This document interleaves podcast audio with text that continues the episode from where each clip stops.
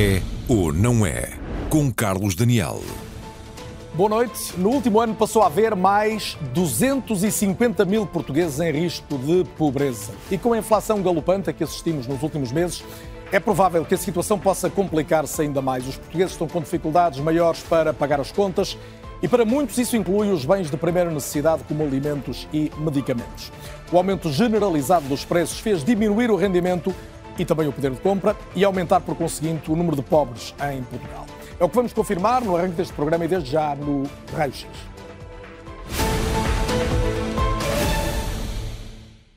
Vale a pena começar por perceber a definição de pobreza. Concretamente, a partir de que valor se considera que alguém vive abaixo do limiar que a define. Em Portugal, uma pessoa é considerada pobre quando tem rendimentos anuais máximos de 6.653 euros por ano. Falamos aqui de um rendimento, então, que uh, se cifrará em redor, um rendimento máximo de 554 euros por mês, como aquele que define o risco de pobreza ou exclusão social. Pegando nos números de 2021, já a seguir, Percebemos que 2 milhões e 300 mil portugueses, é uma percentagem muito elevada da população, estavam em risco de pobreza. E aqui falamos de diferentes categorias de pobreza. Pobreza monetária, privação material e social severa ou ainda uma intensidade laboral muito reduzida dos agregados familiares. Ora, tudo isto somado equivale, como vemos na linha de baixo, a 22,4% da população, que é um valor acima da média europeia, que está em 21,7%. Abaixo da tal barreira do rendimento mensal igual ou inferior a 554 euros estão 1 milhão e 800 mil portugueses. E destes, como estamos a ver aqui, há pelo menos 775 mil que têm um rendimento abaixo ainda dos 369 euros mensais. Aqui estamos a falar de pessoas em risco de pobreza extrema. Na Europa, Portugal ocupa hoje o oitavo lugar de um ranking em que é bom estar nas últimas posições. É um dos países com maior risco da exposição à pobreza. Pior que nós, como vemos nesta tabela, estão a Roménia, a Bulgária, a Grécia, mas também países maiores como a Espanha ou a Itália. Vale a pena anotar ainda que há, por exemplo, mais mulheres do que homens em risco de pobreza. E também estão particularmente fragilizados, vemos neste grupo de, neste, neste grupo de pessoas, os mais velhos, as famílias monoparentais, os jovens, neste caso, sobretudo, os menos qualificados, ainda os desempregados, os estrangeiros ou aqueles que habitam em zonas menos povoadas do país. O quadro não é, pois, animador, mas poderia ser ainda pior se não existisse a almofada dos apoios sociais do Estado. Segundo os números reunidos pela Pordata, 43,5% dos portugueses seriam considerados pobres se não houvesse qualquer apoio social. A taxa de pobreza baixa, como vemos aqui, para 23% depois das transferências relativas a pensões, a reformas, e mesmo para 18,4% se juntarmos então outros apoios, o mais conhecido é o rendimento social de inserção. E nem o facto de ter trabalho é salvaguarda definitiva quanto a dificuldades económicas gritantes. Mais de 11% da população portuguesa empregada tem rendimentos inferiores ao tal limiar da pobreza, aqui claramente acima da média da União Europeia. A pandemia teve necessariamente um impacto doloroso na vida das pessoas. O relatório preliminar do Observatório Nacional de Luta contra a Pobreza concluiu que no último ano a população em risco aumentou então 12% face ao inquérito anterior. Isto corresponde aos tais mais de 250 mil, em rigor 256 mil pessoas a mais que vivem hoje numa situação económica e social fragilizada no nosso país. O dia 24 de fevereiro, para completar, consumou uma espécie de tempestade perfeita. A inflação que já vinha de trás agravou-se e o aumento dos preços, em particular da energia e dos combustíveis, refletiu-se em todos os produtos e, particularmente, todos o sentimos no supermercado, nos bens de alimentação. A habitação passou a estar também mais cara, com os juros a subirem, e o problema maior é que ninguém consegue prever nesta altura como e quando tudo isto vai parar. Não paro agora, avanço rumo à mesa para receber e cumprimentar os meus convidados desta noite. Boa noite a todos e muito bem-vindos. Passo a apresentar os que estão comigo em estúdios, que estão à distância e que se juntam a nós também em permanência. À minha direita está a Mariana Esteves. Mariana, boa noite e bem-vinda. Mariana é economista, investigadora da Universidade Nova de Lisboa, é coautora dos relatórios Portugal Balanço Social, que têm surgido desde 2020 a traçar um retrato da pobreza e da exclusão no país. Connosco também em estúdio Carlos Farinha Rodrigues. Boa noite e bem-vindo. Professor no ISEG, Instituto Superior de Economia e Gestão de Lisboa, também consultor do INE e autor de vários estudos eh, que têm sido publicados sobre pobreza e desigualdade em Portugal, bem como sobre a eficácia de políticas sociais. Igualmente aqui Tiago Pereira, que é psicólogo, dirigente da Direção Nacional da Ordem dos Psicólogos Portugueses, formador, investigador e também consultor na área do comportamento, da mudança e das políticas públicas. À distância também eu disse, mais eh, dois convidados, a todo momento com ter eh, o contacto com a Sandra Araújo. Sandra Araújo, que é diretora executiva da Rede Europeia Antipobreza, já a vemos, agora sim já tenho a indicação de que está disponível e já percebi que me ouve. Sandra, boa noite e bem-vinda. Além de dirigir Olá. a Rede Europeia Antipobreza, o que acontece já há largos anos, a Sandra Araújo está indicada para ser no imediato, muito proximamente, a coordenadora da Estratégia Nacional de Luta contra a Pobreza, que vai vigorar até o ano 2030. E está connosco ainda, a partir de Londres, Miguel Herdade, que é atualmente diretor de um dos principais institutos sem fins lucrativos que são especializados em desigualdades educativas, apoia escolas e professores em zonas de pobreza, chama-se Ambition Institute, no Reino Unido. É também governador de uma escola primária em Londres, já nos vai explicar o que isso é, e ainda diretor e cofundador da Orquestra Sem Fronteiras em Portugal e Espanha, que é uma outra forma de perceber realidades que se ligam ao nosso tema de hoje. Mais uma vez, os cumprimento a todos, duas boas-vindas. Carlos Farinha Rodrigues confirmou-se há poucos dias em números aquela percepção que todos tínhamos, que o país está mais pobre, ou sobretudo que algumas pessoas já estão claramente mais pobres. Há mais peso disto, nisto do contexto do que estamos a viver ou do que é estrutural e que faz com que a pobreza seja uma realidade que se mantém no país? Bom, em primeiro lugar, boa noite, boa noite a si e a todos os convidados. Uh, os números que aqui foram apresentados e que são basicamente aqueles que o INE uh, publicou em novembro do ano passado, não há dados mais recentes, uh, implica alguma leitura para nós percebermos do que estamos a falar. Uh, a pobreza tem. O estudo sobre a pobreza, o conhecimento da pobreza tem, em Portugal, infelizmente, uma forma de divulgação que é muito aleatória e muito imprecisa. Nós estamos agora a falar porque, obviamente, temos a sensação e a percepção real de que as condições de vida das famílias estão-se a agravar. Penso que isso é indiscutível, já lá iremos. Mas temos também duas realidades diferentes. Uma é que, infelizmente, ah, nós olhamos para o fenómeno da pobreza em Portugal e no resto da Europa quase como estando a conduzir a olhar sempre para o retrovisor. Ou seja, os últimos dados que nós temos dizem respeito a 21. E, portanto, nós estamos com um atraso muito grande. E isso, às vezes, uh, leva a um desfazamento entre os dados e a realidade. E deixe-me só colocar esta nota. Numa circunstância como a que estamos a viver, com uma alteração permanente isso e ainda é mais grave, da realidade económica isso ainda é mais grave. É mais grave. Uh, e, portanto, uh, feito este esclarecimento, há ali alguns aspectos nos números que foram apresentados que nós podemos discutir. Agora, seja qual for o âmbito de análise, isto é uma realidade que nos envergonha, é uma realidade que uh, nós não temos conseguido de forma sustentável resolver e que, respondendo à pergunta que serve de leitmotiv ao programa, uh, eu penso que é indiscutível que, nós estamos a que se está a agravar. Repare que nós tivemos uma situação. Portanto, foi... a realidade de hoje, a que ainda não conhecemos do, do, dos dados mais recentes, será, por tendência, pior do que, a, do que a que está definida nestes números? Tem alguns fatores adicionais que são mais preocupantes. Eu já vou-te explicar porquê. Uh, basicamente, o que nós temos é grande parte dos indicadores um, que servem de referência à medição da pobreza uh, em Portugal e na Europa são aqueles que foram apresentados. Ou seja, nós temos um indicador de pobreza monetária, que é, no fundo, um indicador de falta de recursos mínimos, temos um indicador de privação material e temos também um indicador de afastamento do mercado de trabalho, que é aquela intensidade de trabalho que referiu. Bom, o que é que acontece neste momento? Não tendo informação fidedigna, o que é que nós sabemos?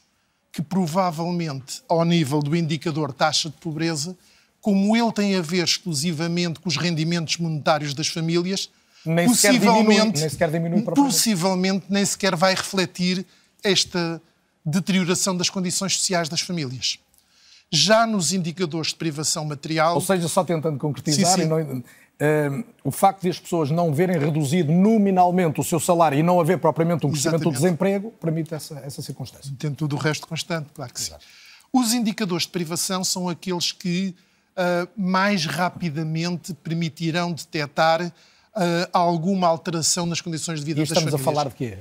Ora, muito bem. Há vários indicadores. Aquele indicador composto que ali aparece é composto por vários itens e eu salientava dois ou três que são extremamente importantes. O primeiro é: será que a família tem capacidade de responder a uma despesa inesperada? Mais ou menos no valor de 500 euros. Não estamos a falar de uma despesa astronómica. Brutal. É uma despesa na ordem dos 500 euros. Será que esta família tem capacidade de pagar a renda de casa, a água, a luz? Ou, ainda mais drástico, será que esta família tem capacidade de ter uma refeição de carne ou de peixe duas vezes por semana? Ou seja, esses indicadores dão-nos uma outra dimensão da pobreza. E, finalmente... E, e o senhor acha que, nesta altura, isso se pode colocar? Esse isso, tipo claramente, de... aí eu penso que há um agravamento em relação... Porquê?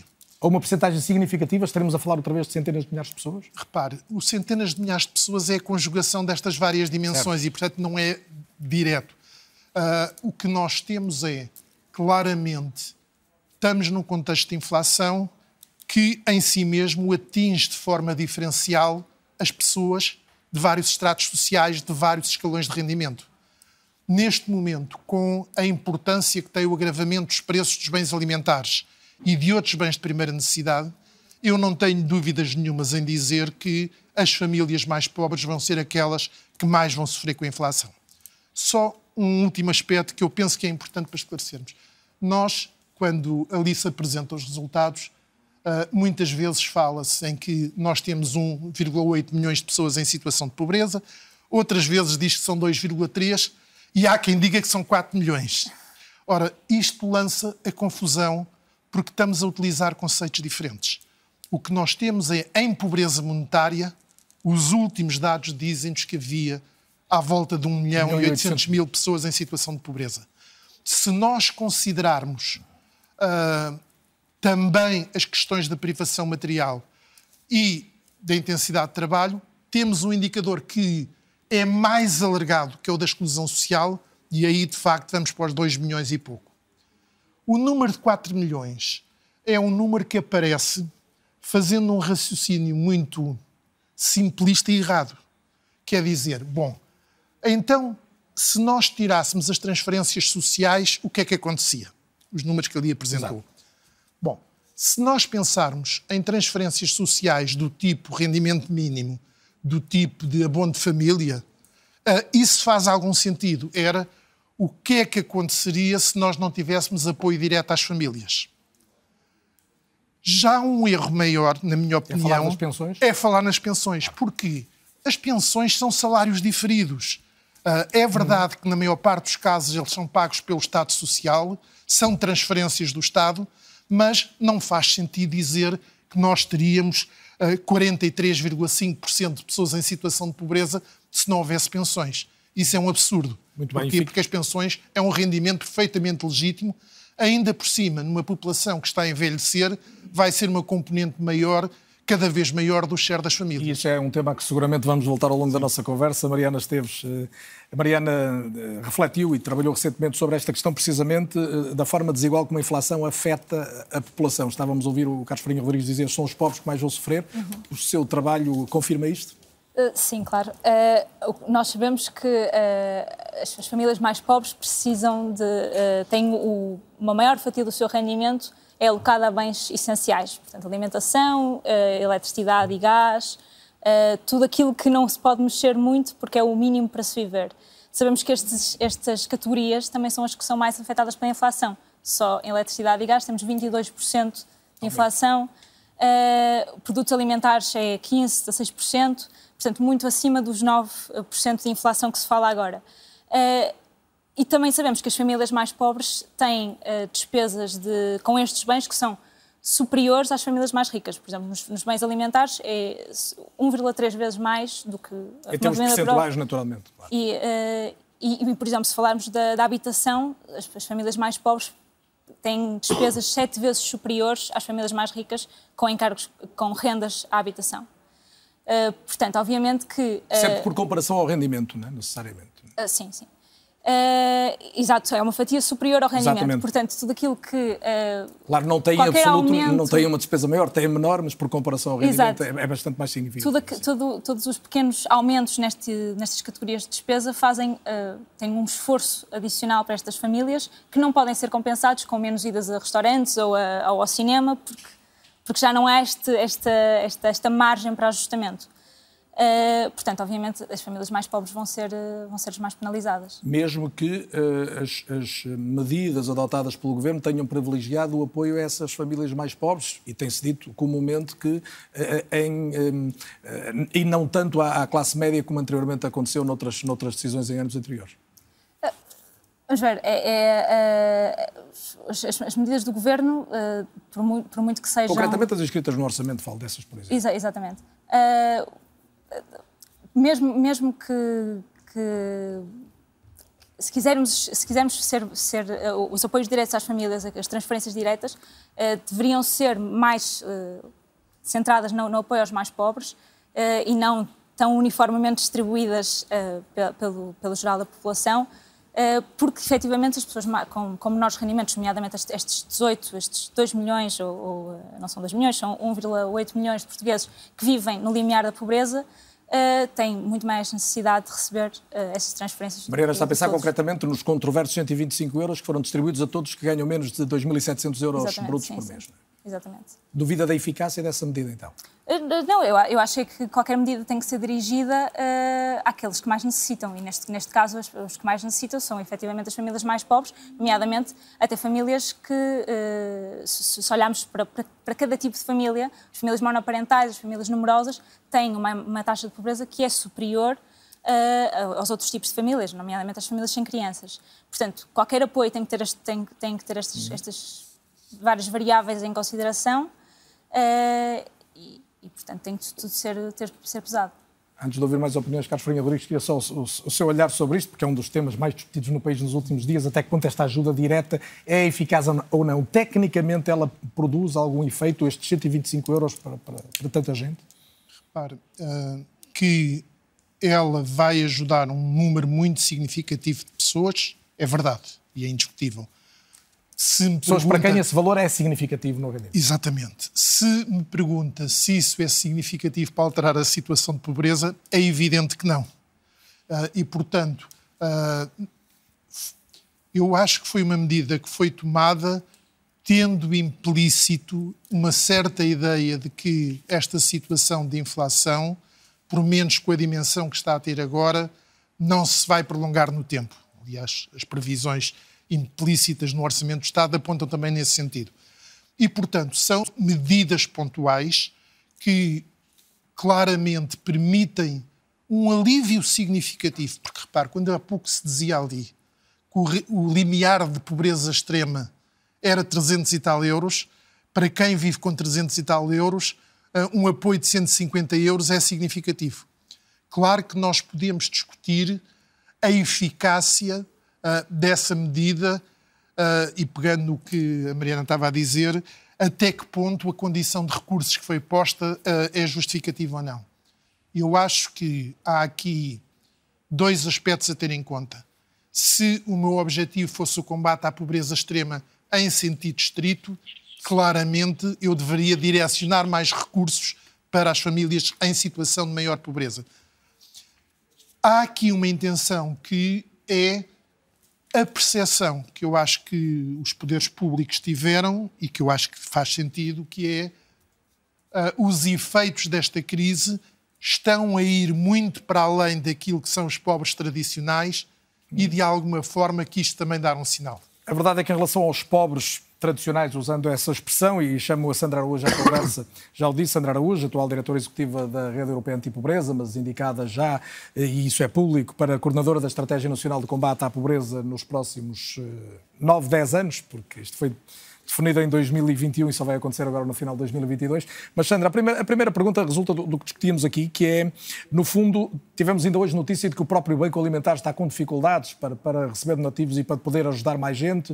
Uh, tivemos a, a, a, muito comentada notícia do aumento de furtos nos supermercados recentemente. recentemente. Isto, isto está mesmo uh, muito mais difícil em termos de pobreza e das pessoas com, com maior vulnerabilidade do que estava há meio ano? Muito boa noite, então. Muito obrigada também pelo convite. Uh, de facto, ainda estou aqui na qualidade de diretora executiva da IAPN, embora tenha sido realmente recente, muito recentemente nomeada para o cargo de coordenadora, ou coordenação, assumir a coordenação nacional da estratégia de combate à pobreza. E, uh, e gostaria de, então, em relação àquilo que o Carlos me pergunta, dizer que, de facto, Uh, há, de parte das instituições, nós temos conhecimento, enquanto rede europeia, de que estão a passar uh, uma, enormes dificuldades, porque há muitas solicitações que estão a chegar às instituições e elas próprias também estão a sentir o impacto, naturalmente, da inflação e também estão a sentir o impacto do, do, do, do aumento das tarifas de energia e do custo dos bens alimentares e, e, e isto tudo faz com que, na verdade, seja cada vez mais difícil garantir a sustentabilidade das organizações uh, não governamentais que estão no atendimento e na resposta mais imediata imediata aos problemas. E este será certamente um, um, um dos problemas um dos, um dos, problemas que temos neste momento e que terá que naturalmente ser resolvido. Relativamente ao agravamento, muito já foi dito, quer pelo Carlos Farinha Rodrigues, quer... Pedia-lhe pedia a propósito que destacasse alguma coisa que resulte desde logo do, do relatório divulgado pelo, pelo, vosso, pelo vosso observatório uh, recentemente. Em relação ao, o relatório, como disse também o Carlos, na verdade, ele apresenta um conjunto de dados que não fomos nós que os produzimos, eh, o Instituto Nacional de Estatística é que produziu estes dados, o Observatório Nacional faz normalmente pelo 17 de outubro, uma, uma análise uh, e uma, uma leitura dos principais indicadores de pobreza. E, portanto, o que nós verificamos é que, na, na sequência da pós-pandemia, da, da, crise pandémica, uh, há, de facto, um agravamento de quase todos os indicadores de pobreza. Uh, e, em, e em contraciclo, vale a pena dizer, porque até à crise pandémica nós estávamos num cenário de recuperação, recuperação uh, económica e também de melhoria da grande parte dos indicadores. Em 2019 nós tínhamos uma taxa de 16,2% de pobreza monetária e, portanto, estávamos a recuperar na grande parte dos indicadores. Com a crise pandémica, de facto, uh, uh, tivemos esse impacto muito forte na, nas condições de vida dos portugueses.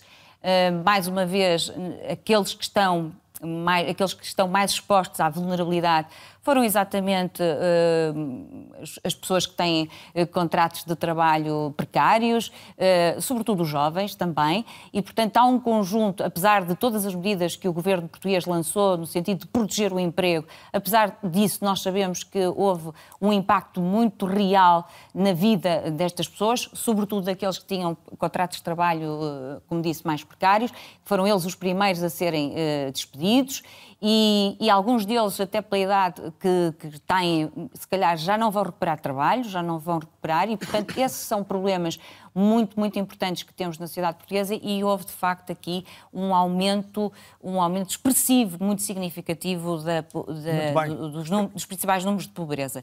Em relação aos rostos da pobreza, também vocês apresentaram-nos, eu diria que não há grandes diferenças entre, nos, nos rostos da pobreza, porque há assim uma certa tradicional, as mulheres estão sempre, comparado com os homens, as mulheres são sempre muito mais penalizadas e sabemos porquê, uh, e, e há também as famílias famílias, sobretudo as famílias com crianças, sobretudo dois adultos com, eh, com mais de três filhos, ou até as famílias monoparentais, eh, têm sido sempre.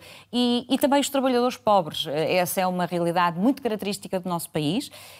Um, e que, no, no, no, contexto da crise, veio, veio exacerbar-se também. Sandra, já Temos vou querer perceber, realidade... e será uma parte substancial do nosso debate sobre como é que saímos disto, até porque há uma, uma estratégia para pôr em prática e seguramente poderá pelo menos abrir-nos um pouco uh, o cenário do, do essencial que, que, pode nortear essa, essa estratégia, mas junto à conversa também o Tiago Pereira. Tiago, boa noite mais uma vez e, bem-vindo, psicólogo, dirigente da Ordem dos Psicólogos Portugueses. Uh, Tiago, vocês colocavam uma pergunta no vosso congresso recente, é como é que podem os psicólogos ajudar no combate à pobreza e como é que se responde a isto?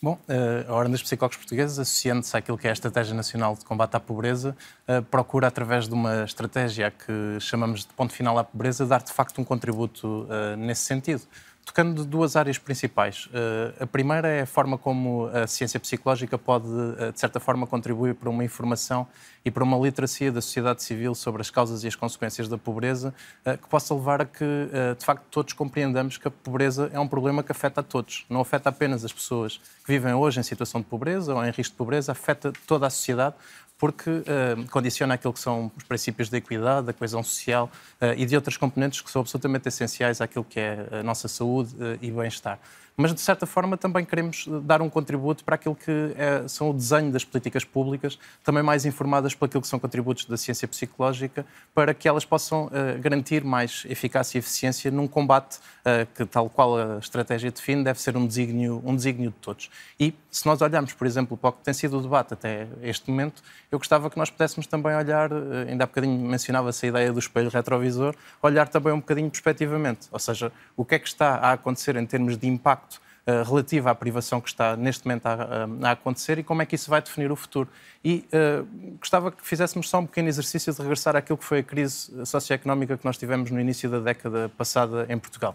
Uh, estruturalmente foi diferente, uh, agora temos inflação, na altura tivemos um desemprego muito elevado, as causas são distintas, naturalmente.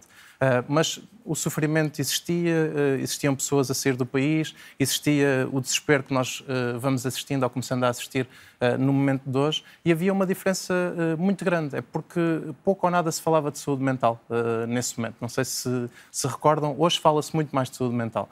Mas a verdade é que a maioria das pessoas que viveu com sofrimento esse período não, não foi apoiada a esse nível e isso condicionou com certeza muito uh, que as pessoas voltassem aos seus pequenos negócios, uh, tivessem energia para retomar as suas vidas uh, e condicionou aquilo que foi também as suas relações familiares e aquilo que são as suas condições de trabalho. E eu chamo a atenção para esse ponto, ou seja, para, para a ideia cíclica que existe entre aquilo que são os fenómenos de exclusão e de pobreza uh, e aquilo que são problemas de saúde mental como o stress, a ansiedade e a depressão.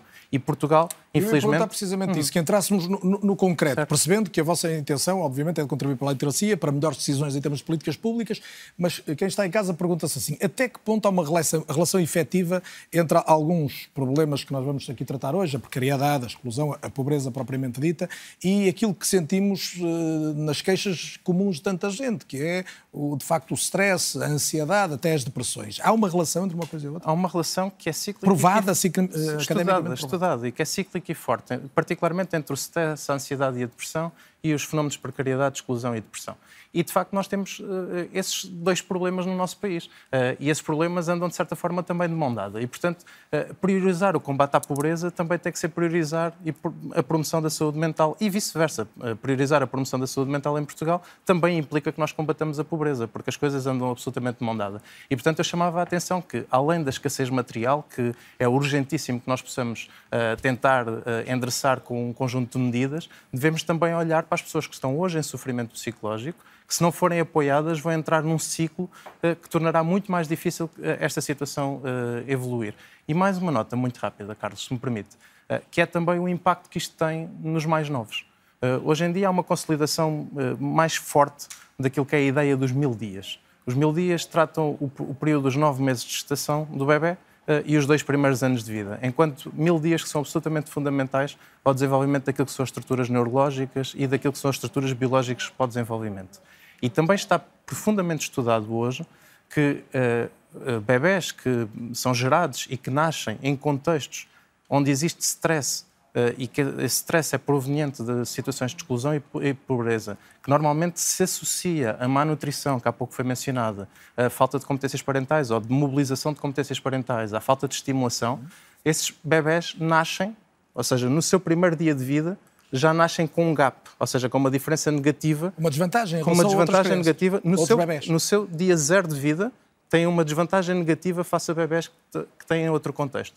E se há, enfim, justiça social que nós devemos endereçar, tem que ver também com isto. E num país que tem os problemas de natalidade e de demografia que tem, provavelmente temos que ser muito mais assertivos a responder, a apoiar a questão famílias. dos jovens, mas o Tiago foi mais atrás ainda, estamos na, no início da, da vida e, e, chama a conversa também o Miguel Herdade, porque o Miguel trabalha regularmente com crianças, com jovens, disse-o há pouco na abertura, é governador, no fundo ajuda a administrar uma, uma escola em Londres, mas é também diretor num instituto, o eh, Ambition Institute, no Reino Unido, que tem, eh, Miguel, precisamente por vocação, apoiar escolas e professores em zonas de pobreza. E o que eu gostava que o Miguel nos trouxesse em primeira instância era a, eh, a sua experiência, o que é que isto lhe tem trazido, não só uh, em termos, obviamente, de, de, de, ganho para si, de experiência, mas sobretudo de conhecimento desta realidade e, e podendo compará-la até com a que conhece também de Portugal. Claro, bem, obrigado pelo convite também. É um e, e, só, e só dizer que, que nós, de facto, no, no Ambition Institute somos especialistas em, em criar um sistema de ensino que resulte para todas as crianças, independentemente do contexto em que elas nasçam. E esse é que é o ponto importantíssimo. E de facto o Tiago estava a dizer, e, e, e com razão, de que no, no dia zero um, uma, uma, criança já, já está em desvantagem. E desvantagem aqui é a mesma palavra-chave. Na verdade, nós todos temos determinados contextos na nossa vida uh, que nós não escolhemos, porque ninguém escolhe os pais que tem, ninguém escolhe, por exemplo, o país onde nasce, não é? Um, e, e, esses fatores vão impactar a nossa vida desde que nós nascemos uh, até, até quando morremos. E, e, o que nós sabemos, e, e, e, isso está muito bem documentado uh, em vários países, em, obviamente em Portugal também, é que uh, o contexto socioeconómico em que nós nascemos é o fator mais determinante uh, da nossa capacidade de conseguir progredir na escola, mas também da nossa capacidade de, de vir a ter melhores ordenados quando crescemos e de, de suceder na vida. E, o que nós sabemos é que, de facto, em Portugal nós temos um problema demolidor de pobreza infantil. É um, é um, é um dos maiores problemas da sociedade portuguesa e é um problema que eu penso ou que, que vejo que é pouco falado. E, e, e, com, e, vejo isso, obviamente, com, com alguma pena. Mas a verdade é que, de facto, a quantidade de dinheiro que os nossos pais vão receber vai impactar diretamente a nossa capacidade de conseguir ter melhores ou piores notas na escola e ganhar melhores ou piores ordenados quando crescemos. E, portanto, o que isto significa é que, de certa forma, o, os meus pais vão influenciar este, este ciclo de pobreza que se vai perpetuando entre gerações. Claro que. Mas o que o Miguel e, começou por dizer eh, foi que o vosso trabalho, concretamente no, no Instituto onde, a que está ligado agora, é, no fundo visa também corrigir isso, ou seja, atenuar claro. essas desigualdades. E, e isso consegue-se de que forma? Pois, uh, a escola é um excelente sítio para atenuar essas desigualdades. Sem dúvida. Uh, talvez, talvez o meu preferido. Um, e uma das coisas que, que, que, em Portugal se fala muito, mas uh, infelizmente nem sempre uma tónica tão positiva como devia, são os nossos professores. O que nós sabemos é que os nossos professores são de longe o fator mais importante ao nível da escola para influenciar o, os resultados dos nossos alunos. E tem um impacto especialmente grande nos alunos de contextos mais desfavorecidos. Eu vou-lhe dar uma porcentagem. Os nossos professores são responsáveis por 30% da variação das nossas notas na escola. Isso é imenso.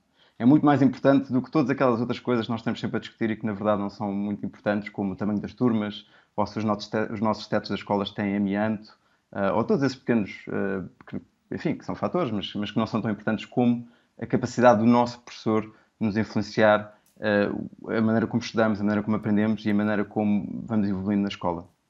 A verdade é que quem tem acesso a um professor mais eficaz no sistema de ensino aprende em seis meses aquilo que um professor uh, mediano ensina num ano. Infelizmente, aqueles que têm acesso aos professores menos eficazes, e atenção aqui eu digo professores menos eficazes, podem ser os professores que têm piores condições para exercer a sua posição. Claro. Um, esses uh, ensinam essa mesma quantidade de matéria em dois anos. E, portanto, o que nós chegamos aqui à conclusão é que uh, este, esta capacidade dos professores influenciarem ou não uh, as, as, nossas crianças em, em Portugal, e de resto é, é, bastante comum, há evidência científica em todos os países, de facto vai ter um impacto enorme na, na, na, vida destas crianças e acho que, que, muita gente que me está a ouvir se lembra de ter tido um excelente professor ao longo da sua vida, pelo menos, e que talvez tenha influenciado várias escolhas que ele tenha tido na vida. E seguramente que, essa é... reflexão pode ser partilhada mais daqui a pouco, sobretudo como é que encontramos os melhores professores ou os ajudamos a serem professores mais determinantes na vida de, de mais jovens, no, no, melhor sentido. Miguel, eu já volto a Londres, mas eu queria passar também por mais duas capitais, ainda antes do, do intervalo, onde estão correspondentes da RTP, em Madrid e em Paris. Vou ao encontro da Ana Romeu em Madrid e do José Manuel Rosendo em Paris. Cumprimentos aos dois, aos dois e, obviamente, agradeço a presença em direto para, para o É ou Não é hoje. E Ana, começo, começo por ti, Ana Romeu, em Madrid. Eh, como é que, está, como é que estão as preocupações das, das famílias espanholas nesta altura? Como é que em Espanha se olha para este avanço galopante da inflação que aparentemente nos números traduz uma realidade relativamente semelhante à portuguesa?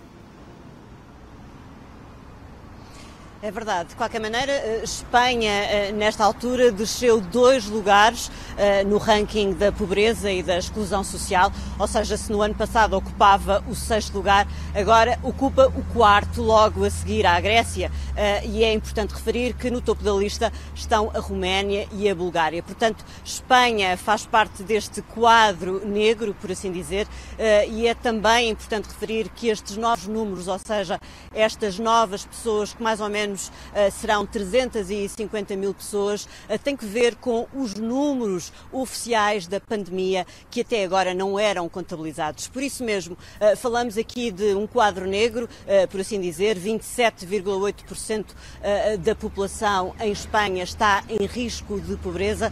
Isso quer dizer que mais de 13 milhões de espanhóis sofrem ou seja, limitações uh, graves e materiais nas suas vidas e que precisam uh, de ajuda uh, para chegar ao fim do mês. Depois há um perfil que também é mais ou menos parecido com aquilo que se passa em Portugal. É um novo perfil, por assim dizer. Por exemplo, 17% destas pessoas têm cursos superiores ou médios e depois 34% estão empregados. Não quer dizer que sejam bons empregos, são, por assim dizer, obviamente, empregos precários ou de baixos salários. Também parecida uh, com a realidade portuguesa é o facto uh, de, no topo desta lista, ou seja, da maior uh, fragilidade, estão de facto as famílias monoparentais, encabeçadas por mulheres e, obviamente, com filhos a cargo. Na realidade espanhola, há duas províncias que se destacam, essencialmente, e são habitualmente as históricas províncias, por assim dizer, também da pobreza. Falo da Andaluzia e da Extremadura. E depois há um dado importante que tem que ver com o acesso à habitação. Por exemplo, aqui os espanhóis gastam mais de 40% eh, do seu rendimento para arrendar uma casa. Portanto, é este problema também do acesso à habitação, de uma casa digna e, por assim dizer, o aumento uh, do custo de vida. Traçado Ou seja, retrato, uh, os aumentos esse retrato, Ana, no supermercado. Pedia-te que pudesses, num minuto, uh, uh, darmos um, um, horizonte de qual é a estratégia de combate que está desenhada em Espanha, no imediato e, porventura, um pouco mais uh, em perspectiva.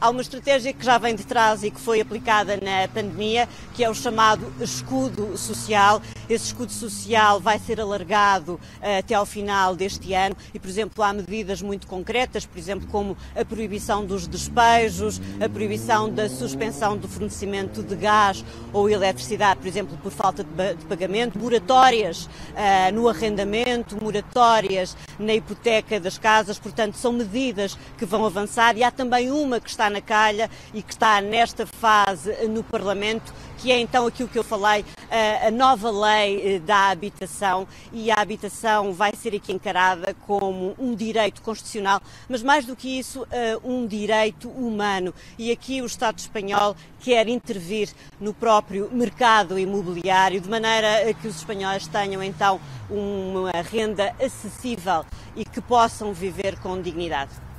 Ana Romeu, correspondente da RTP em Madrid. Volto então ao contacto agora, ou passo ao contacto agora com uh, Paris e com o José Manuel Rosendo. José Manuel, podemos pegar aqui nesta nota deixada pela Ana Romeu sobre medidas em concreto. Uh, em França vivemos um momento de aprovação até controversa do, do novo orçamento do, da administração Macron, mas uh, concretamente que resposta é que está a ser dada nesta altura e que efeito é que está a ter?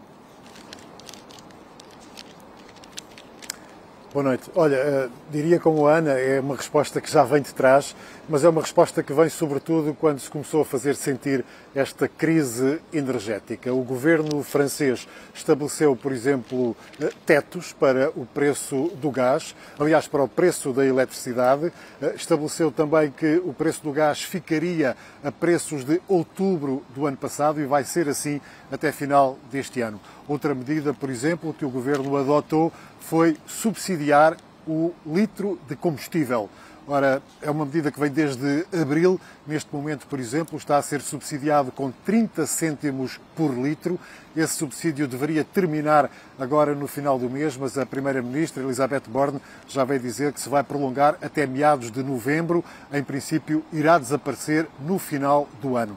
E para o próximo ano, aquilo que já se sabe do orçamento que já foi adotado é que vai haver um teto de 15% para o aumento do preço do gás e também da eletricidade. Mas há outras medidas para tentar conter, digamos assim, esta galopante inflação, como por exemplo limitar Uh, o aumento da renda de casa fica limitada a 3,5%. Uh, e houve outras medidas, como por exemplo uh, o aumento dos funcionários públicos, um aumento intercalar. Houve cheques, houve um cheque energia que vai ser atribuído agora em dezembro. Houve também um cheque para a reentrada escolar. 100 euros por família e mais 50 euros por cada filho. Obviamente que todas estas medidas são aplicadas às famílias mais desfavorecidas, mas há, portanto, um conjunto de medidas que o governo francês adotou eh, e que vai prolongar algumas delas no orçamento do próximo ano, sendo que a inflação prevista para 2023 eu ia perguntar precisamente sobre a inflação, pedia-te que fosse conciso, estamos a, quase a chegar ao limite do tempo para, para ir para intervalo, mas é uma questão importante, até porque se cita muitas vezes a inflação relativamente baixa, hoje o relativamente deve ser sublinhado em França, no contexto particularmente da União Europeia. Isto é um dado absoluto ou tu falavas de inflação galopante, isto tem matizes, ou seja, a forma como as pessoas assentem é, é diferente? É, e é preciso cuidado ao ler estes números da inflação. O número oficial divulgado pelo Instituto de Estatística francês, Instituto também de Estudos Económicos, aponta para 5,6%. Essa será a inflação geral e é, aliás, o número que o governo utiliza para dizer muitas vezes, quase diariamente, que a França está com uma inflação muito inferior àquela que se verifica noutros parceiros europeus. Mas depois, quando vamos analisar os vários itens que compõem os, eh, os diferentes, uh, os diferentes cabazes, verificamos que a realidade é um pouco diferente. Por exemplo, a alimentação, a inflação toca os 10%. 9,9%.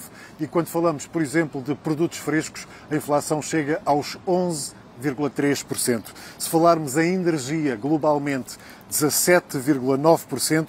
E se falarmos em produtos petrolíferos, portanto, os combustíveis, temos uma inflação de 18,7%, ainda com 8,8% nos transportes. Ora, este conjunto de produtos e serviços são, obviamente, aqueles que mais afetam as pessoas no dia a dia. Dados elucidativos trazidos aqui pelo Jamanel Rosendo e pela Ana Romeu. Agradeço mais uma vez aos correspondentes da RTP em Paris e Madrid o contributo que trouxeram ao Não É esta noite. Segue-se uma pausa curta, logo a seguir retomamos o Não É, debatemos a pobreza, perguntamos se é possível reduzi-la de forma significativa em Portugal, mesmo no contexto atual, e vamos seguramente à procura de pistas para tentar isso mesmo, para tentar reduzir este flagelo chamado pobreza. Até já.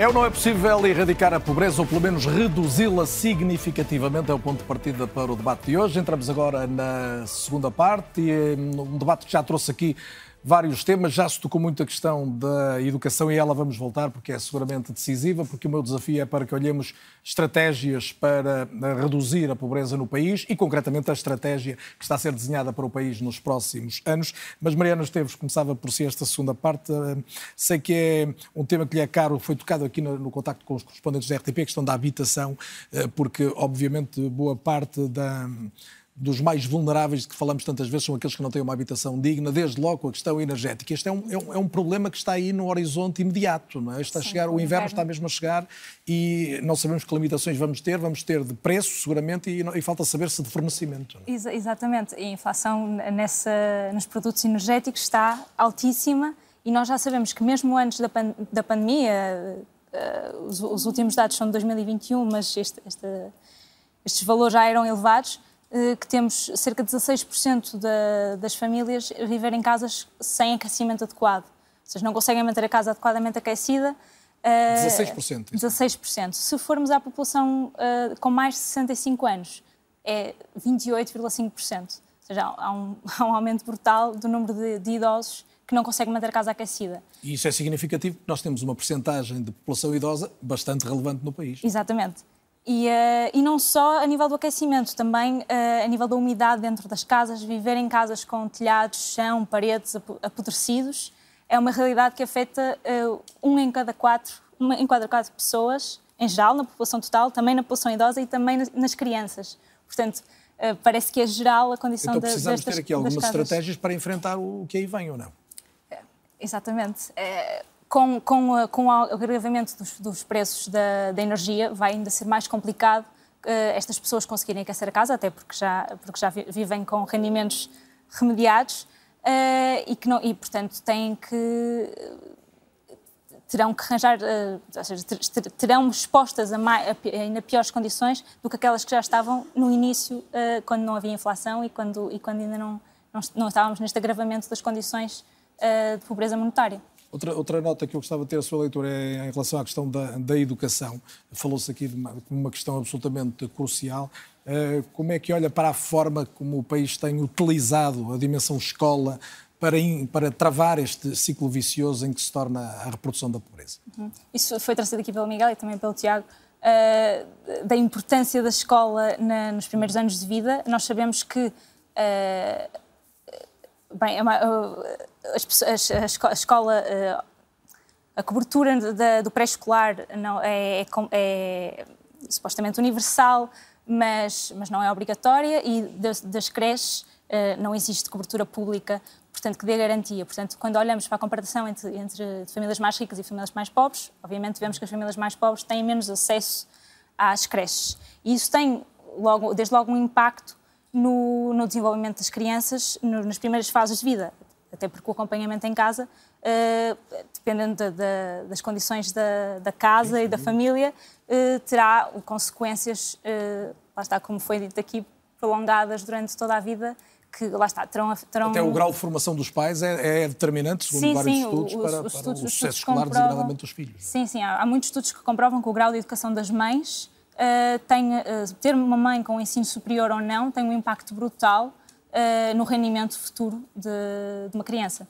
Portanto, todos esses fatores são a considerar quando, quando olhamos para a pobreza, porque lá está, vem, vem, de, vem de nascença e, e, e prolonga-se ao longo da vida. E eu queria aproveitar uma ideia que o, que o Miguel Herdade deixou há pouco para, para, retomar a conversa com ele. Miguel, como é que conseguimos então dar bons professores a toda a gente, já que isso é absolutamente crítico e decisivo? Bom, dar bons professores a toda a gente, de facto, é, um, é uma tarefa bastante difícil. E nós em Portugal temos. Uh... Mas é um daqueles objetivos que devemos perseguir, mesmo se sabemos que não vamos alcançar totalmente, não é? Não, mas, mas consegue-se alcançar, atenção. Há países que têm excelentes corpos docentes, excelentes corpos de professores, uh, mas acima de tudo é, é, preciso perceber que, infelizmente, em Portugal nós temos é o problema oposto, que é temos falta de professores, não é? E, portanto, um, era, era preciso notar duas coisas. Em Portugal, um dos grandes problemas do sistema de ensino português é de facto a desigualdade. Ou seja, aos 15 anos de idade, um aluno pobre tem dois anos de atraso de conhecimento em relação ao aluno rico. Este atraso vai se formando, como, como o Tiago e a Mariana disseram, desde pequeninos, até chegar aos tais 15 anos de idade. A grande dificuldade que nós temos tido é que o sistema de ensino português tem melhorado imenso. Nós temos conseguido levar a escola a mais gente e até com mais qualidade. Isso vê-se através dos exames internacionais. O grande problema que nós temos tido é que a distância entre os ricos e os pobres não tem mudado nos últimos 20 anos. E isso é um flagelo enorme. E, de facto, eh, este caminho que nós temos feito pode ser agora posto em causa por estas duas crises de seguida, a crise pandémica, que, de resto, eh, só em rendimentos futuros, Carlos Daniel, custou um ano de PIB aos alunos eh, que estavam na escola enquanto fechámos a escola. Isso é, é uma estatística, um dado estatístico da OCDE muito interessante. Um, e... Ajude-nos a perceber esse número, Miguel. Então, um, um, ano de Cada PIB, ano... fazendo as contas, para usar uma expressão célebre da política portuguesa, anda ali pelos 200 mil milhões, eu, não é? Eu faço-lhe as contas. Então, um, cada ano que nós andamos na escola, em média, em números grossos, acrescenta 10% do nosso rendimento ao longo da nossa vida, ok? E, portanto, o que os economistas da OCDE fizeram foi o exercício ao contrário, que é o tempo que fechámos as escolas, por causa do Covid, quanto é que vai custar em salários destes alunos que estavam nas escolas.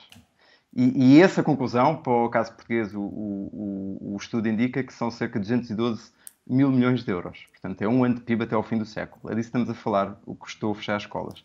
E esta crise foi uma crise enorme e uma crise muito desigual, porque, de facto, as, as crianças em famílias eh, de contextos mais desfavorecidos tiveram ainda mais dificuldades em estudar do que aquelas crianças uh, que tinham computadores, tinham, enfim, casas aquecidas, com, com com quartos uh, para cada criança, etc, etc. Isso, isso, é bastante bem documentado e bastante intuitivo, eu diria. Agora, a grande questão é, isso foi uma crise, parece que não existiu, parece que não falamos mais dela. Uh, essa crise está documentada e a evidência científica demonstra que vai ter uh, efeitos outra vez, não só destas crianças que agora estão na escola, mas também dos seus filhos, e portanto vai ser outra vez este ciclo que, que falámos há pouco. mas acima de tudo é uma crise que foi essa, é outra crise que é agora esta, e é uma geração inteira que nós não podemos deixar cair. E não podemos deixar de esquecer que, de facto, Portugal continua a ser apesar deste enorme feito de, de conseguirmos levar a escola a mais gente, continua a ser o país da Europa onde menos gente andou na escola. E, portanto, eh, mais de 50% dos portugueses não têm sequer o 12 ano. E, portanto, eh, é preciso apostar muito nesta capacidade da escola ser o motor de levar o país para a frente e, e de ser o motor que dá às nossas crianças, independentemente do seu contexto, as melhores chances na vida. E nós temos que conseguir criar condições para que Portugal seja o melhor país do mundo para ser professor, tão simples quanto isso. Porque de outra forma, estamos a condenar estas crianças que estão nessa escola a mais do mesmo, esta desigualdade entre ricos e pobres, que é completamente intolerável e inaceitável num Estado como, como, como Portugal. Carlos Ferreira um, Rodrigues. E, e pronto. Um, pergunto se concorda com o que eu vi agora do, do Miguel, até porque este ciclo vicioso é de facto evidente. A, a, falta de crescimento económico, de desenvolvimento, acentua as desigualdades e a pobreza. A pobreza e as desigualdades são um obstáculo a um maior crescimento e maior desenvolvimento das, das sociedades, incluindo, obviamente, concretizado até num, num, país como o nosso.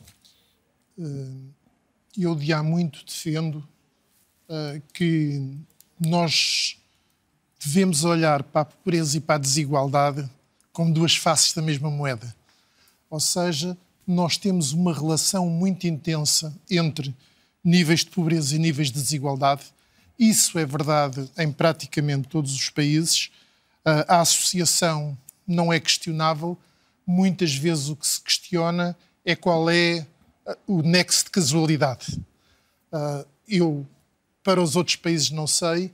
Em Portugal, estou convencido que, como dizia o Alfredo Bruta Costa, nós temos a pobreza que temos porque temos grandes níveis de desigualdade.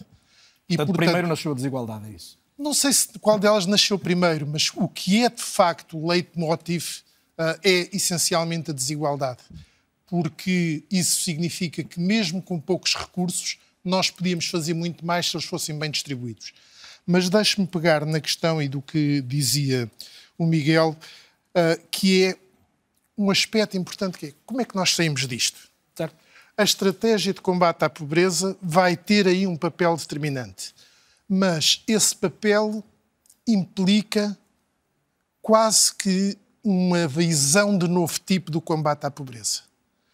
O que é que a estratégia sublinha e é um dos elementos essenciais dessa mesma estratégia. Deixe-me só, é só que... dizer, para, para a orientação Sim. dos espectadores, que vai ser coordenada pela Sandra Araújo, e vamos já ouvi-la a seguir, mas que o Carlos Farinha Rodrigues participou da comissão que refletiu sobre essa Exatamente. Uh, um dos aspectos fundamentais que a estratégia enuncia é o seguinte: o combate à pobreza implica a combinação e a consistência de diversas políticas públicas. É preciso nós ultrapassarmos a ideia que as políticas sociais só por si resolvem o problema da pobreza. Não resolvem.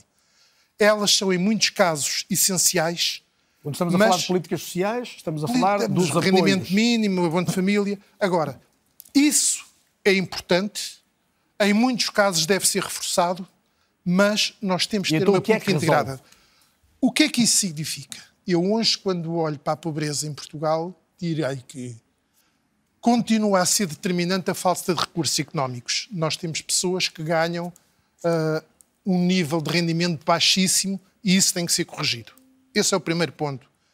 Mas, cada vez mais, eu acho que a pobreza em Portugal é fortemente determinada pela dificuldade no acesso a bens e serviços essenciais.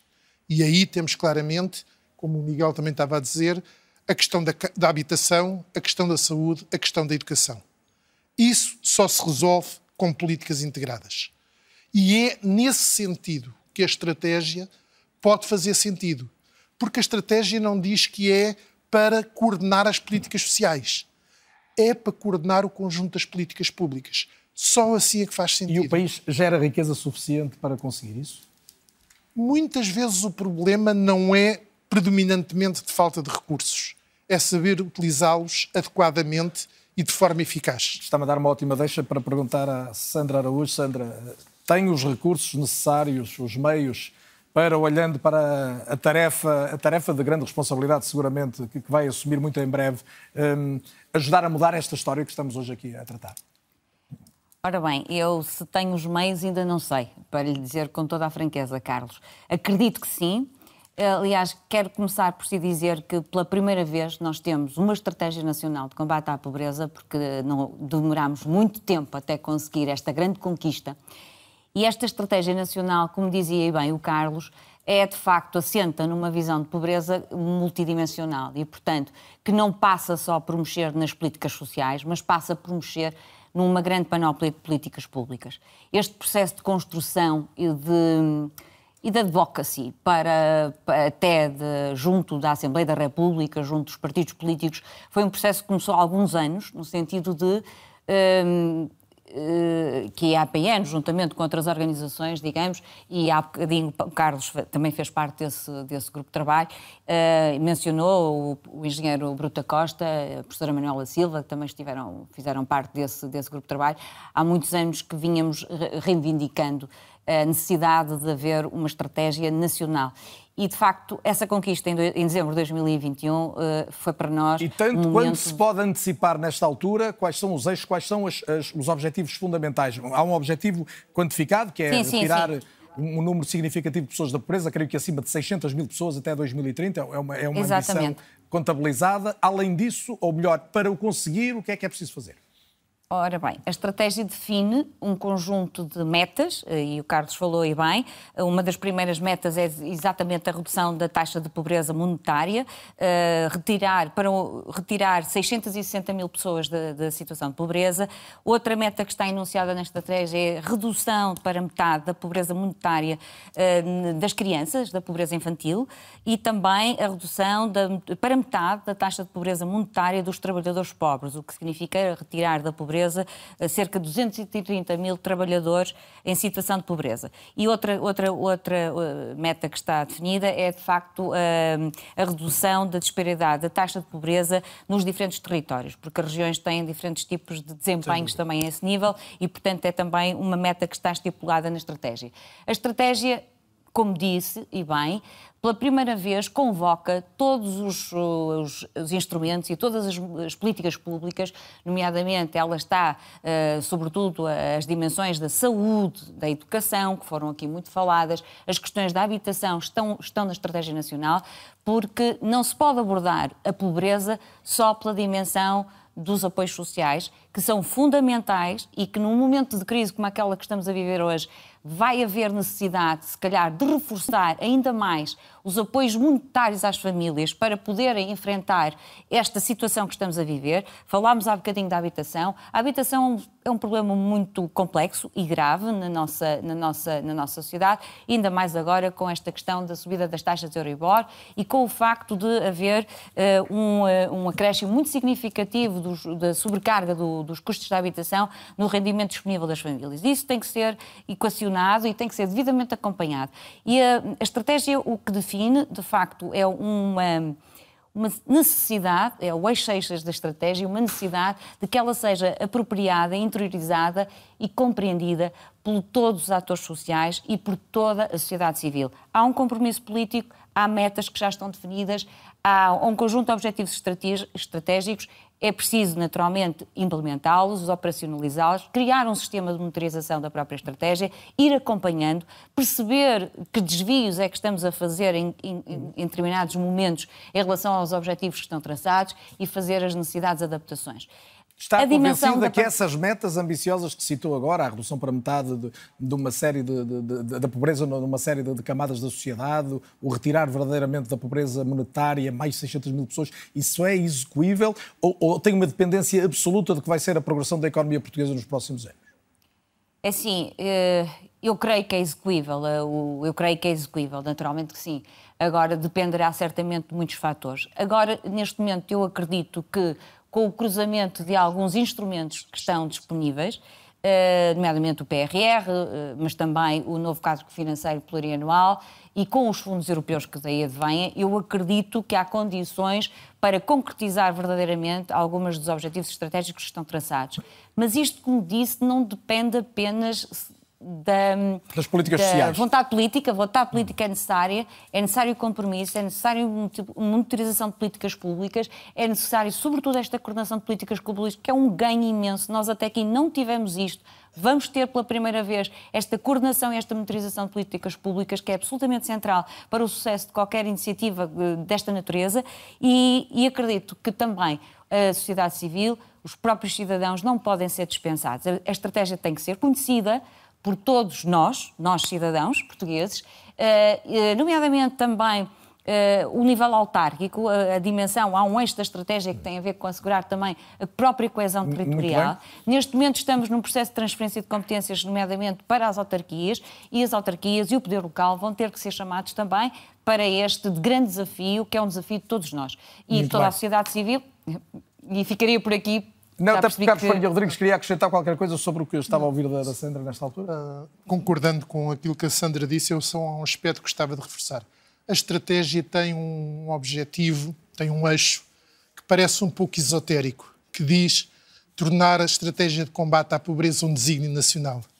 O que é que nós queremos dizer com isso? Eu ia deixar isso para o fim, mas pode antecipar. Não, mas é que esse é muito, muito importante para nós percebermos o que é que a estratégia pretende. A estratégia parte claramente uh, de uma visão de que a pobreza não é um problema dos pobres, é um problema de todos nós enquanto sociedade. Uh, termos os números que temos da pobreza é algo que, obviamente, afeta em primeiro lugar os pobres, mas é algo que uh, nos diminui a todos na forma de vivenciar os nossos direitos, na forma de vivenciar a democracia e que, inclusivamente, mina a coesão social. Uh, quando nós olhamos, por exemplo, para os níveis de participação política, quando nós olhamos para a confiança que existe uh, nos instituições democráticas, nós claramente vemos que a pobreza aí é um problema. Mas e, a, portanto, a pobreza só é, só é vencível, só é possível vencer se a economia estiver. Não, é evidente, é evidente é? que. E este é um fator, as pessoas estão em casa a ouvir políticas hum. públicas em rede, faz todo sentido, dinheiros do PRR, mas. Eu não tenho dúvidas nenhumas que as restrições económicas. Para haver emprego, são... emprego vamos tendo, mas para haver, por exemplo, melhores salários, né? recursos não, diferentes. É evidente que as condições económicas, nomeadamente a situação em termos de dívida externa, é uma forte limitação àquilo que nós podemos fazer. Agora, eu talvez começasse por uma pergunta que fez no início. Vamos é ver? possível erradicar a pobreza? Eu acredito que sim.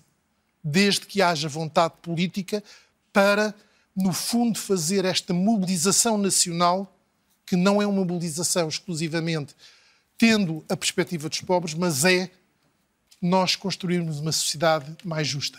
Uhum. Não há dúvidas nenhumas hoje de que a pobreza não é só uma profunda injustiça social, mas é também um travão ao crescimento e ao desenvolvimento sustentado. Se nós queremos ter uma sociedade melhor para nós e para os nossos filhos, temos que erradicar a pobreza, temos que ser capazes de ter a maioria da nossa população com uma vida digna. E é importante vinda de si essa manifestação de, de, otimismo, no fundo, e de confiança, sobretudo. Tiago Não é Pereira, é otimismo, é, é de, de facto achar que é acreditar possível. que é possível. Uh, há pouco ouvíamos o, Miguel Herdade, Tiago, falar aqui das, até das consequências do ponto de vista económico, quanto é que vai custar a, a cada, a cada criança que viveu a pandemia uh, um, um, ano da, da vida. Uh, é possível olhar de um ponto de vista da psicologia, da, dos, das ciências do comportamento, para o que é o que é que uma criança, não digo especificamente da pandemia, mas relacionando mais com as situações de, de escassez ou de pobreza, eh, pode vir a revelar em termos de, de comportamento, de, de, questões, sejam elas comportamentais, emocionais, no que vai ser o seu caminho daqui a uns anos?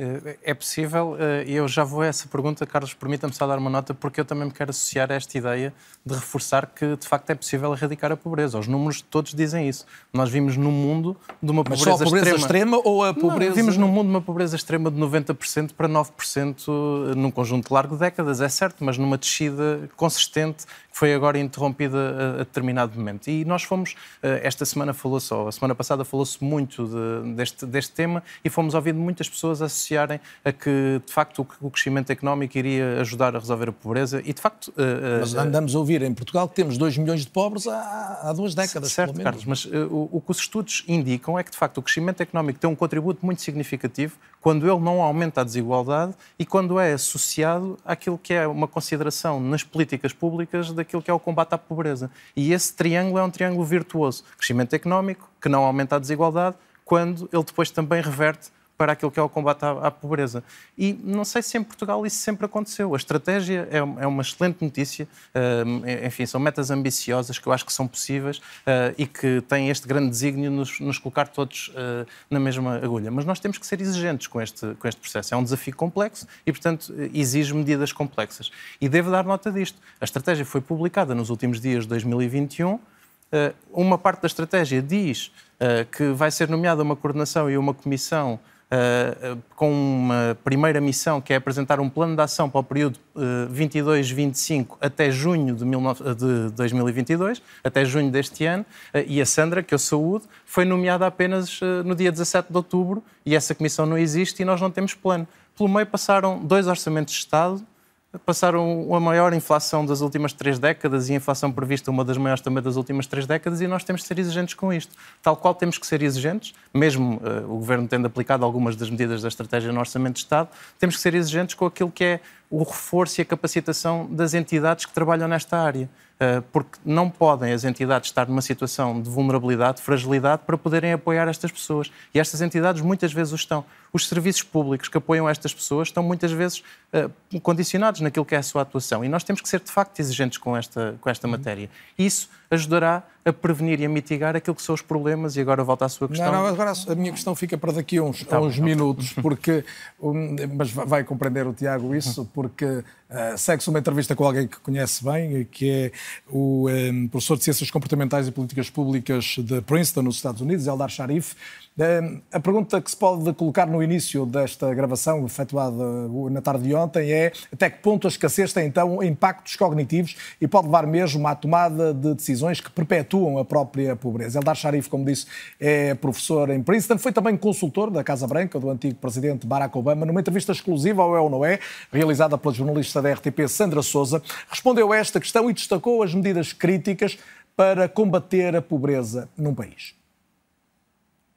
Há décadas que a questão divide os especialistas. As pessoas são menos capazes por serem pobres ou são pobres por serem menos capazes? Eldar Shafir, professor de Ciências Comportamentais e de Políticas Públicas na Universidade de Princeton, nos Estados Unidos, propõe uma terceira via. Defende que a escassez em si, escassez de dinheiro, de tempo ou mesmo a solidão, gera um estado mental que propicia erros e afirma mesmo que as capacidades cognitivas são de tal forma impactadas que os pobres ficam mais pobres e geram filhos pobres.